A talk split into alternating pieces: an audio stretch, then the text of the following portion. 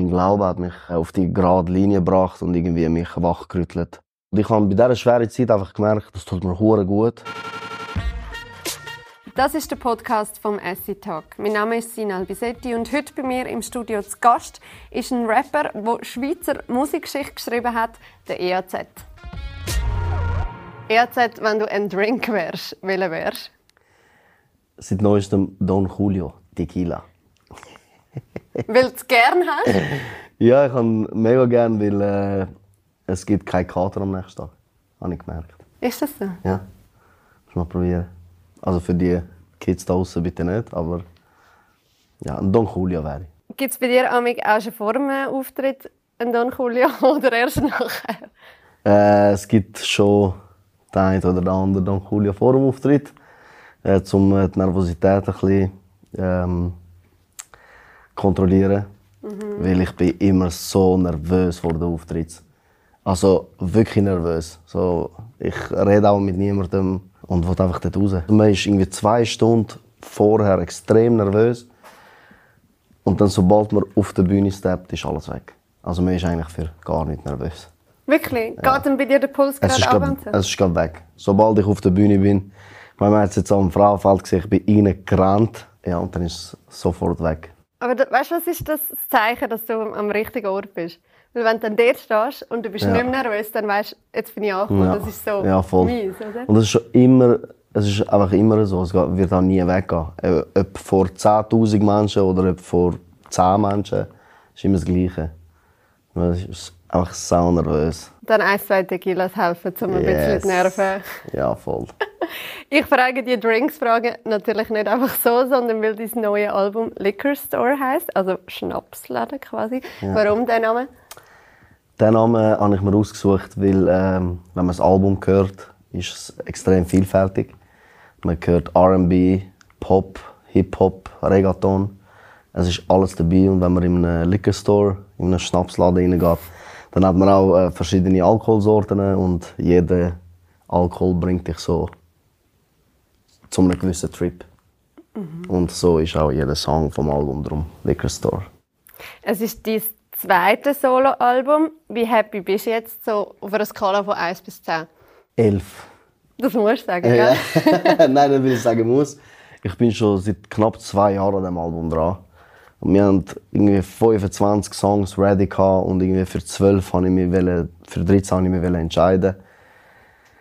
Und ja, irgendwie ist es so lange vorgekommen, der ganze Prozess, und jetzt ist es endlich soweit. Und das Album äh, geht mir auch nicht auf die Nerven. Meistens ist es so, dass mir äh, die Lieder äh, extrem schnell auf die Nerven gehen, weil man macht sie und dann hört man sie irgendwie 700 Mal, bevor sie draußen sind.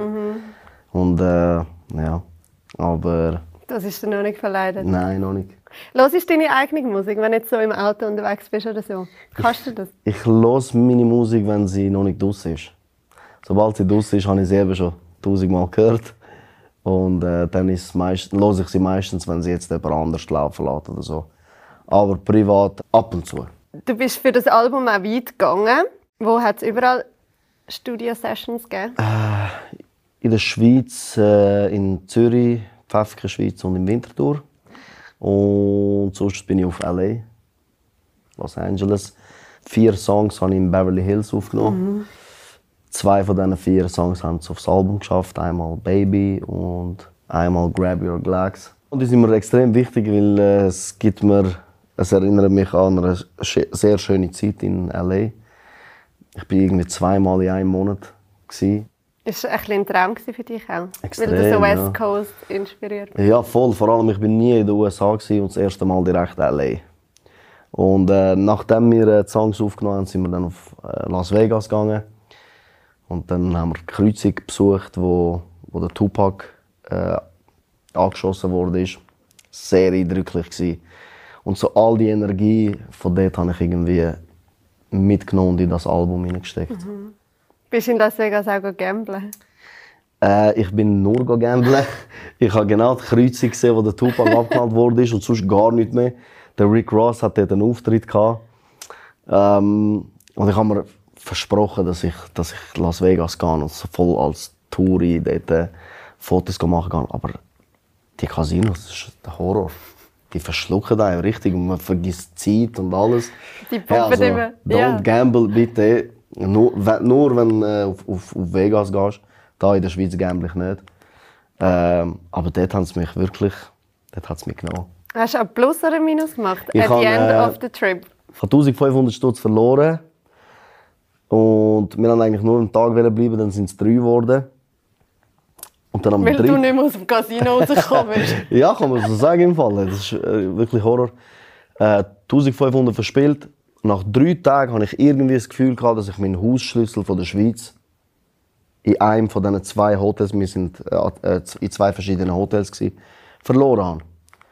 Obwohl der Schlüssel habe ich nie mitgenommen hatte. Der war in der Schweiz. gewesen. Aber irgendwie habe ich das Gefühl, gehabt, ich habe den Schlüssel dabei. Gehabt.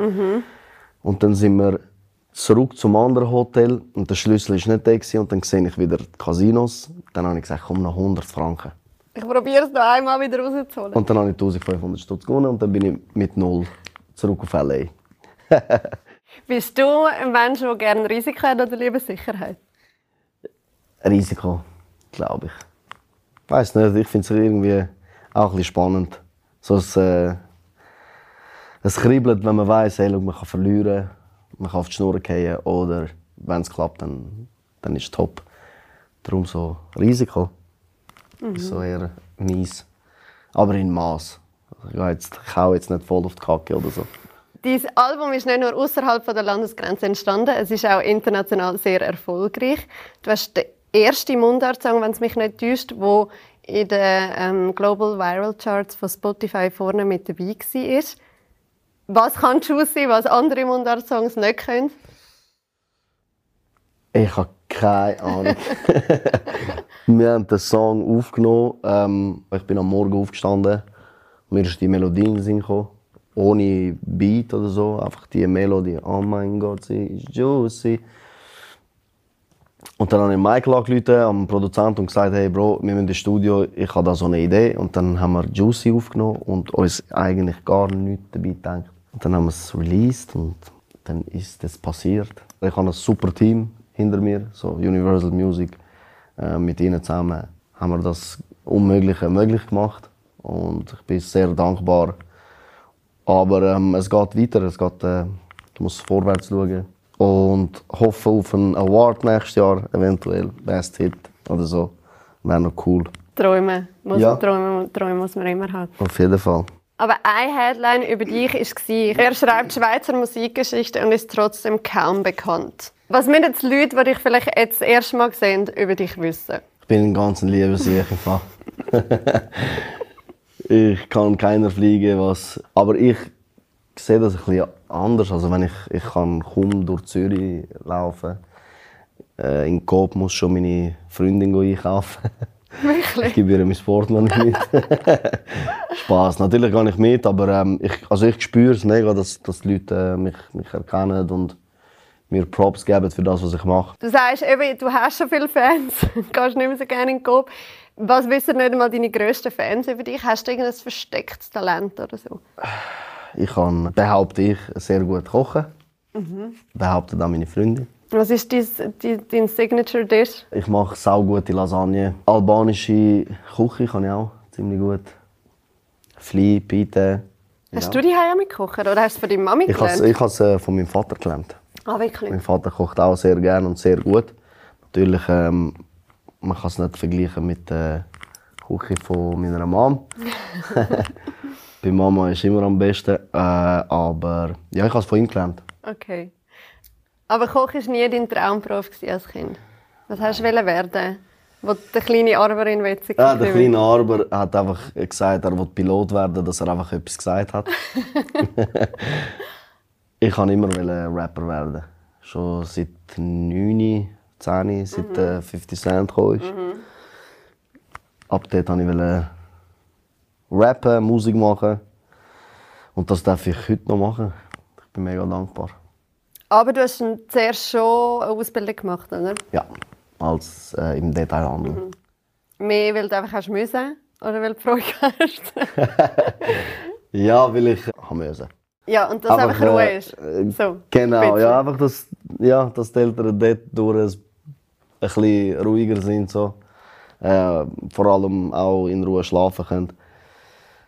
Ja. Ähm, ja, und dann, wo ich die Lehre abgeschlossen habe, habe ich alles, alles liegen lassen. Und wieder Musik, Musik, Musik. Und dann ist es noch ein Zeit gegangen, bis es äh, geklappt hat. Jetzt mittlerweile gute drei, dreieinhalb Jahre kann ich Davon leben.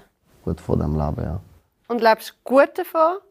Weißt du, wir haben keine Vorstellung von, Hey, was verdient man als Musikerin. So. ja, unregelmäßig. Unregelmäßig. Aber ich kann meine Rechnungen zahlen, ich kann meinen Kühlschrank füllen. Ich kann in die Ferien mit meiner Freundin, ich kann daheim etwas abgeben. Also Papi, Mami etwas ab. Ja. Obwohl sie es nicht brauchen, einfach, es ist einfach, kommt einfach von mir. Das Und ist das vielleicht auch langt der- und das ist alles. Das ist wahrscheinlich auch der Payback. Ja, ich versuche es. Also wir werden nie schaffen, glaube ich, alles zurückgeben, was unsere Eltern, also ich rede jetzt von meinen Eltern, mir gegeben haben. Sie kommen jetzt auch langsam mit all, in die alten Tagen und ich will einfach, dass sie es geniessen. So.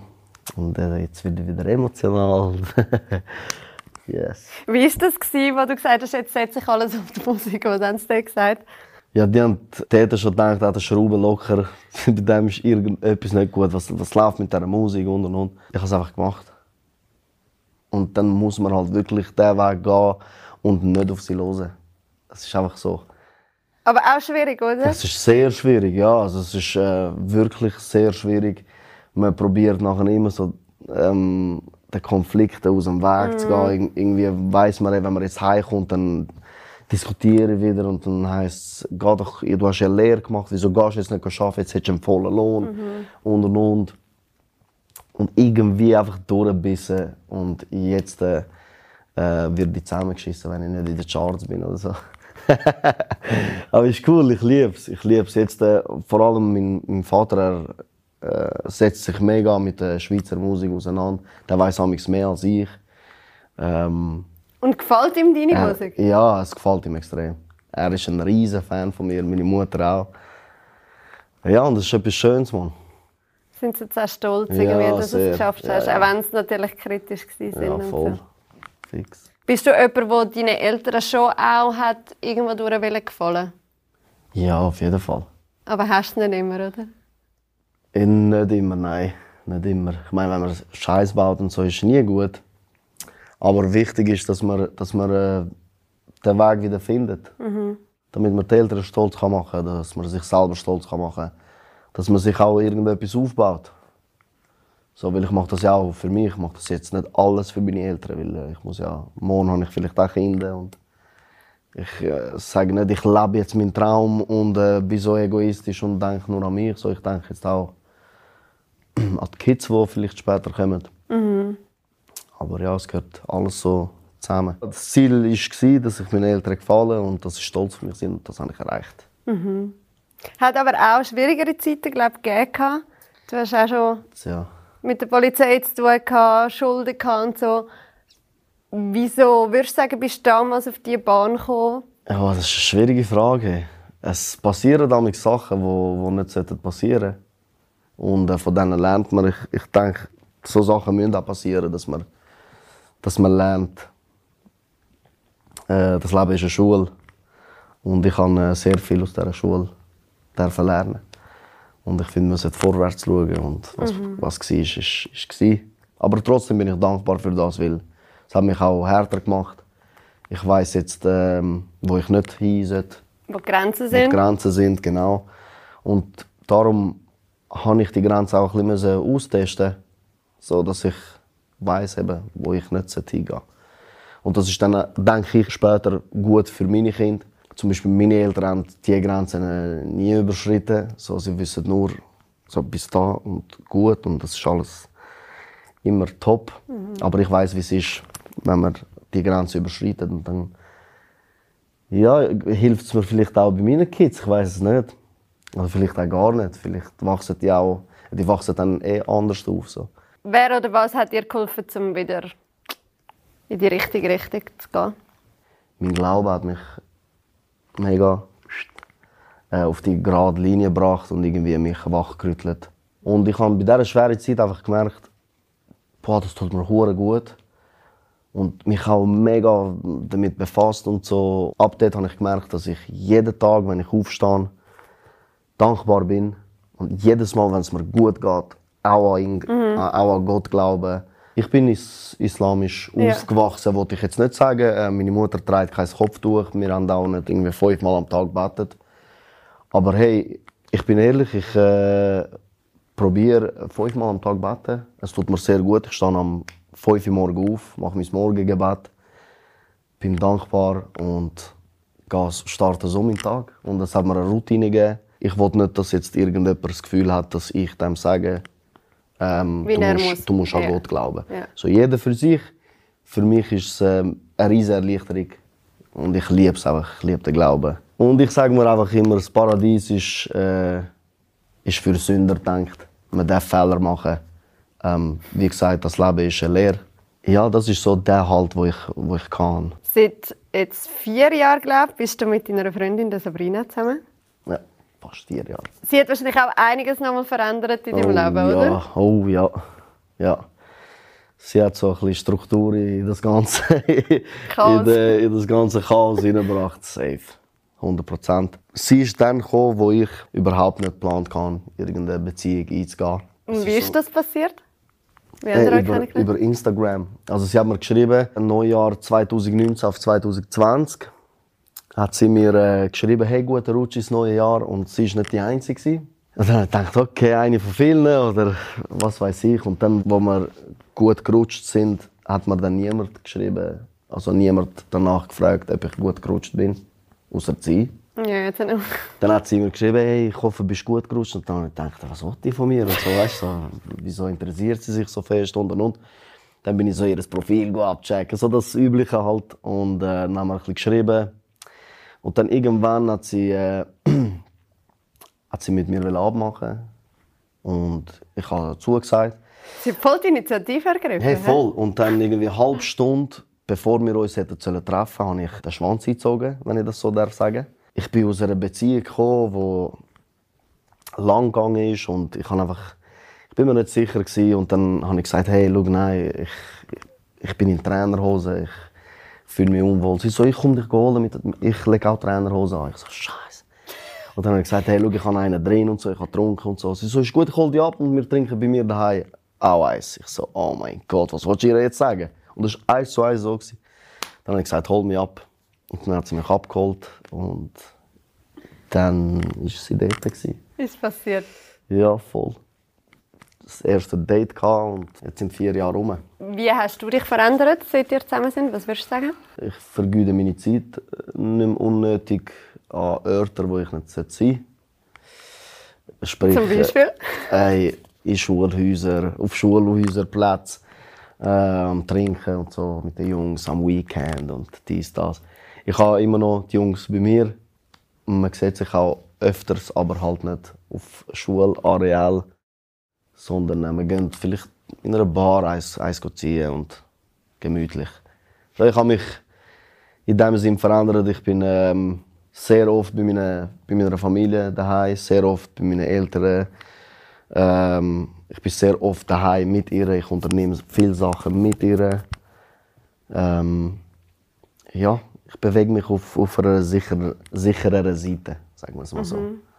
Es ist so, ja. Ist das das, was du im, im Song Laila eigentlich genau, so ja. zum Ausdruck bringst? Das heißt, irgendwie jetzt gehöre ich zu deinen Problemen und dass deine Jungs quasi dein alte Ich vermissen. Ganz genau. Aber Sehr dass es keinen Zurück mehr gibt. Genau, ja. Also natürlich ist es jetzt nicht äh, voll, voll auf, autobiografisch. Auf, auf, auf sie, mhm.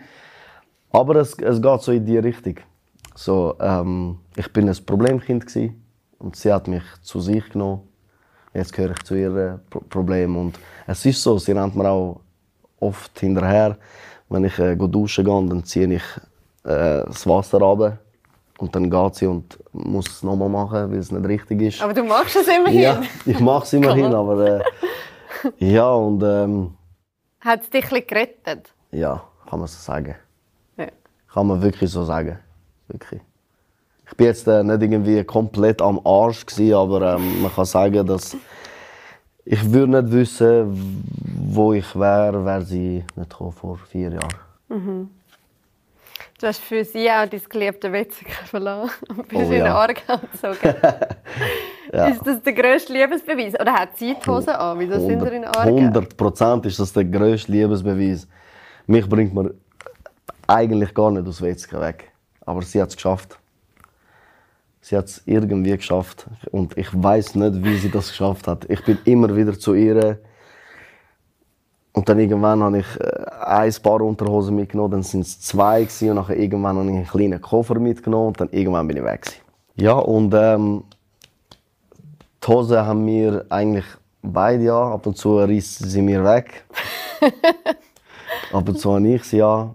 Ja, es ist so ein äh, Hin und Her mit uns. Aber ähm, ja, ich, ich gebe die Hose auch amigs gerne ab, sage ich ganz ehrlich. Äh, ich bin auch gerne amigs so mit dem Kopf auf ihrem Schoß. Sage ich, streichle mich ab. Eigentlich sollte ich das machen.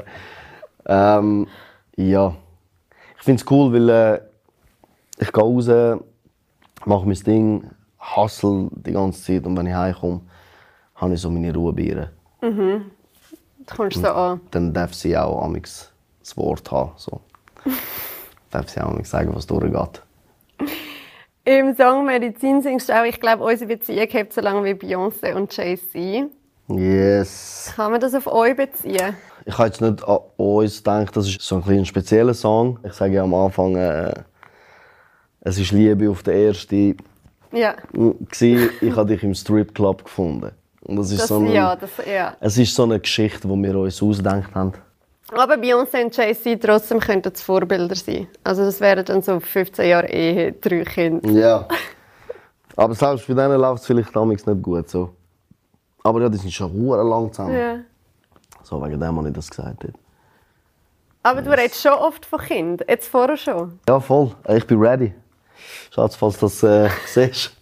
Ich bin ready. Ja, ich äh, liebe Kinder. Ich ähm, will auch Papi werden. Irgendwann. Bald mal. Jetzt wirst du dann 30, gell? Ja. Stell dir vor, dass ich ein cooler Dad sein wird. Du hast ja schon, hast schon Neffen und... Ja, zwei Neffen und eine Nichte. Ja.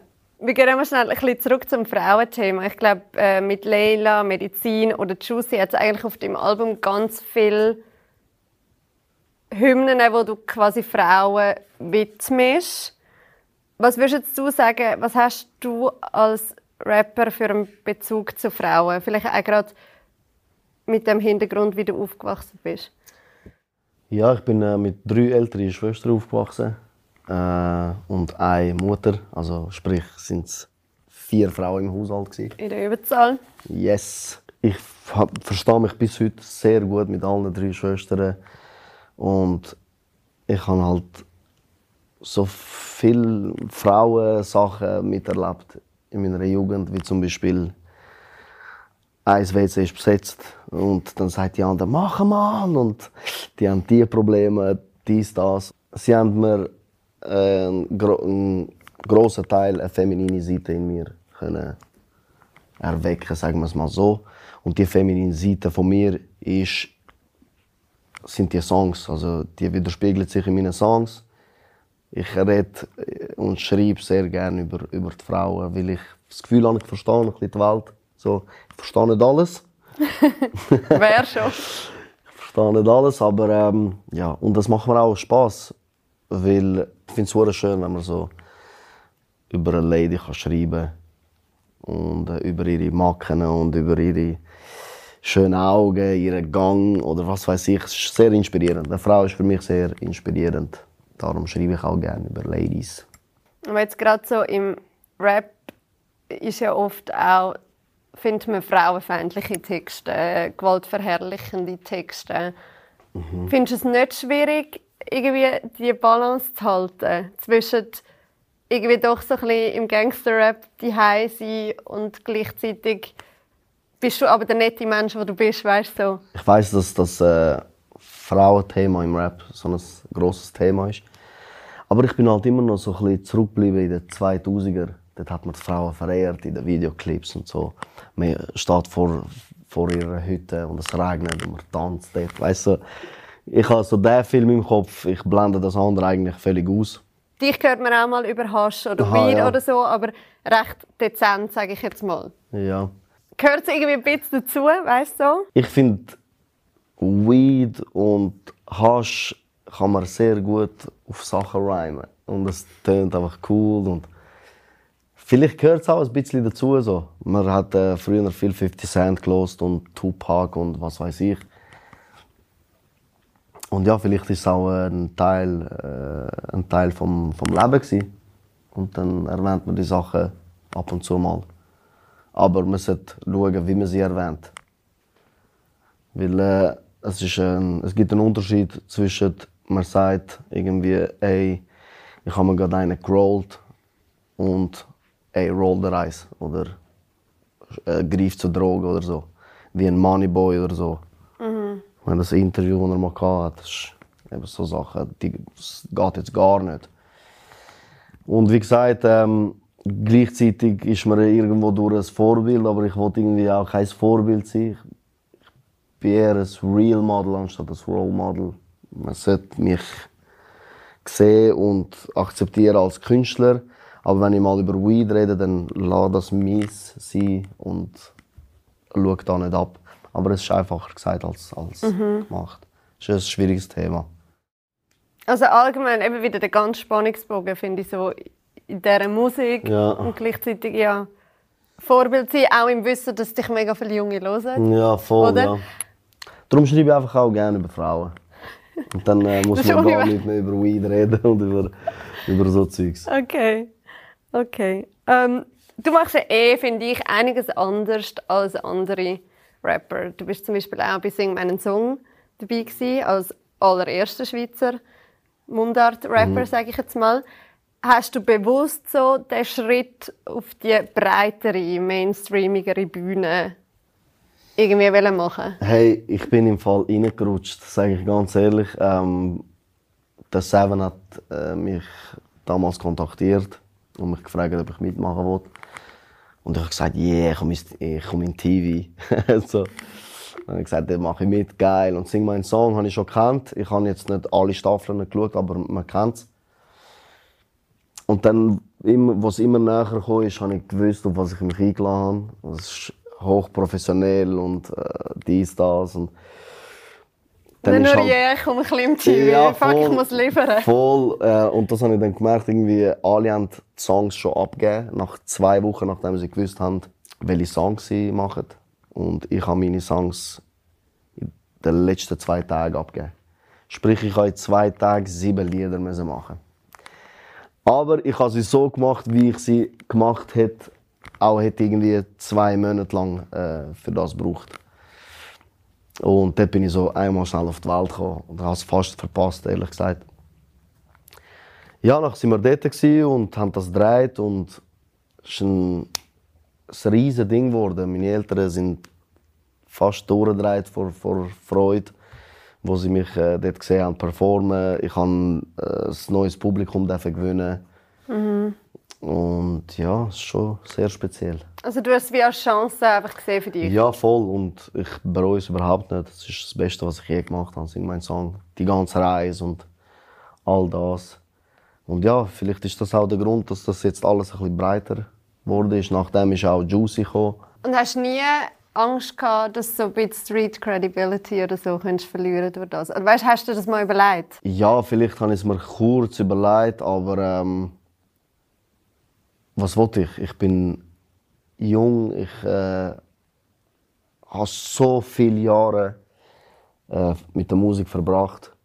Und wenn ich diese Chance nicht ergriffen hätte, dann hätte ich einfach Street Rap gemacht bis zu einem Punkt und dann geht es nicht mehr weiter. Und ähm, Voll. das Geile ist, ich kann immer wieder Street-Songs machen und sie ziehen trotzdem, weil die meisten Leute da draußen wissen, von wo ich herkomme. Und ähm, wie man so schön sagt, man bekommt mich von der Straße, aber die Straße nicht aus mir. So, das ist so, das ist so das. Und sind nie Sprüche von anderen? Nein, nein, von meinen Rap-Kollegen alle haben gesagt, du hast uns eine Tür geöffnet. Und das ist so. Nur so kommen wir weiter. Auch, äh, nur so kommt Hip-Hop in der Schweiz auch weiter, wenn man sich ein bisschen breiter macht und, und äh, auch mit anderen Leuten zusammenarbeitet, die jetzt Pop machen oder irgendetwas anderes. Genau aus diesem Grund hat Rap bis jetzt nicht funktioniert. Nur In so kann man mehr Leute erreichen. Ganz und um genau. das geht es ja am Schluss. Ganz genau, ja. Dass so viele Leute wie möglich Freude haben. ja an dem, voll. was ihr macht, Ja, voll. 100 Prozent. Ich habe noch eine letzte Frage. Im Yes. Song Finale singst du, du sagst immer noch nicht dort, wo du sein willst. Jetzt wirst du aber nächsten Monat 30. Wo willst du denn noch hin? Hey, der Weg geht rauf. Wenn er durchab geht, holen wir alle auf. Er geht weiter rauf. Ich habe das Gefühl, in der Schweiz ist noch viel, viel mehr möglich. Das ist jetzt nur der Anfang. So. Ich bin hungrig und nicht nur ich, sind auch andere Rap-Kollegen sehr hungrig. Ja, mal schauen, wo die Reise hinführt. Ich habe keine Ahnung, aber ähm, habe ich auch davor nicht gehabt. Risiko. Ja, da wären wir wieder beim Thema. Ja, voll. Aber hast du einen konkreten Traum? Hey, ich wollte einfach, dass äh, meine Eltern bis zum Schluss glücklich sind. Ich wollte eine kleine Family gründen. Vielleicht ein Häuschen oder so. Mal schauen. Und Freude haben? Und Freude habe An der natürlich an dem, was ich mache. 100 Prozent. Yes. Und jedem, äh, der das Gefühl hat, dass er äh, das nicht kann, weil er irgendwelche Leute um, um sich herum hat oder sie um sich herum hat, äh, wo ihnen sagen, dass es eh nicht funktioniert, lassen diese einfach geradeaus weitermachen. Einfach weitermachen und an euch glauben. Weil schlussendlich, wenn ihr nicht an euch glaubt, da draußen gibt es keinen, der mehr an euch glaubt, als ihr das selber könnt. Ja, und auch mühen. Ganz Das genau. wird schwierig. Yes. Danke dir viel, viel mal. Ganz Danke viel dir. Erfolg mit dem Album. Mega schön bist du da. gewesen. Dankeschön, gleichfalls. Merci viel, viel mal. Wer gerne noch Gesichter zu unseren Stimmen möchte sehen, kann den Essay-Tag in einer Kurzfassung auch auf schweizer-illustrierte.ch als Video schauen.